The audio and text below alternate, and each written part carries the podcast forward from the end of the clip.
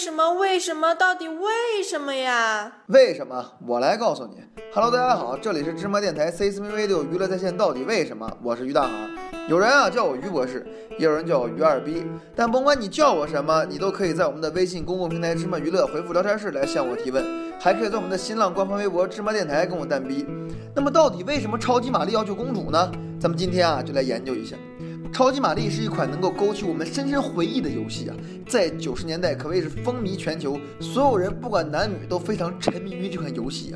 操作着一个身穿红衣、头戴红帽的中年大叔去拯救被乌龟带走的公主。可是我对这款游戏啊却有很多的质疑。首先，我想问一下这位中年大叔，你是如何做到连续跳跃也不会累的？难道你是喝了传说中的大力吗？再就是这位大叔，为啥你随便吃个破蘑菇你就能变大呢？你让广大的二等残废人士们还怎么面对人生啊？而且最牛逼的是，衣服也能跟着变大，这是什么材质的衣服？这种衣服我觉得简直可以一出生就穿上，一辈子也不用再换了。人长个，衣服也跟着长，简直太牛逼了。再就是吃了那个花儿以后，居然能吐火！玛丽大叔，你是在马戏团干兼职的吗？吃完了皮肤都变色了，这是赤裸裸的食物中毒好吗？再就是玛丽兄弟。一点爱心都没有，知不知道乌龟也是非常可爱的小动物？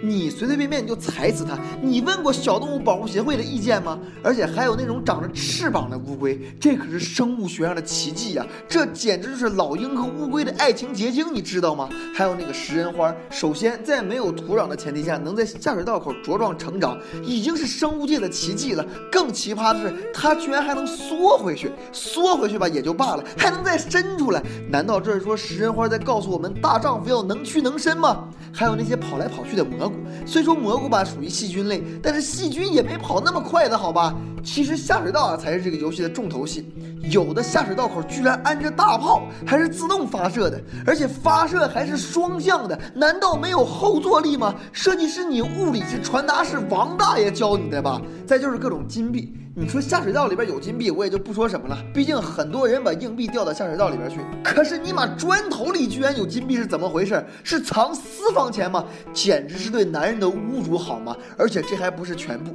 对男人最大的侮辱呢，就是玛丽大叔的弟弟路易吉，也就是那个戴着绿帽子的大叔。你哥救公主，你跟着凑什么热闹啊？还戴个绿帽子？难道公主其实是你老婆吗？这也太屌丝了吧！两个屌丝大叔在一个奇怪的世界里，从一只能两腿直立的鳄龟手中救走一个公主的故事，这就是你们最爱的超级玛丽。想想我也是醉了。那么到底为什么超级玛丽要救公主呢？经过我多年的研究，终于得到一个结论，那就是因为就算玛丽大叔再屌丝，对于女神一样的公主，那也是有相。向往的俗话说得好，屌丝终有逆袭日，木耳绝无回粉时啊！玛丽大叔一定是坚信自己用不了多久就可以升职加薪，当上水管公司总经理，出任 CEO，迎娶白富美，走上人生巅峰啊！想想还真是让人激动啊！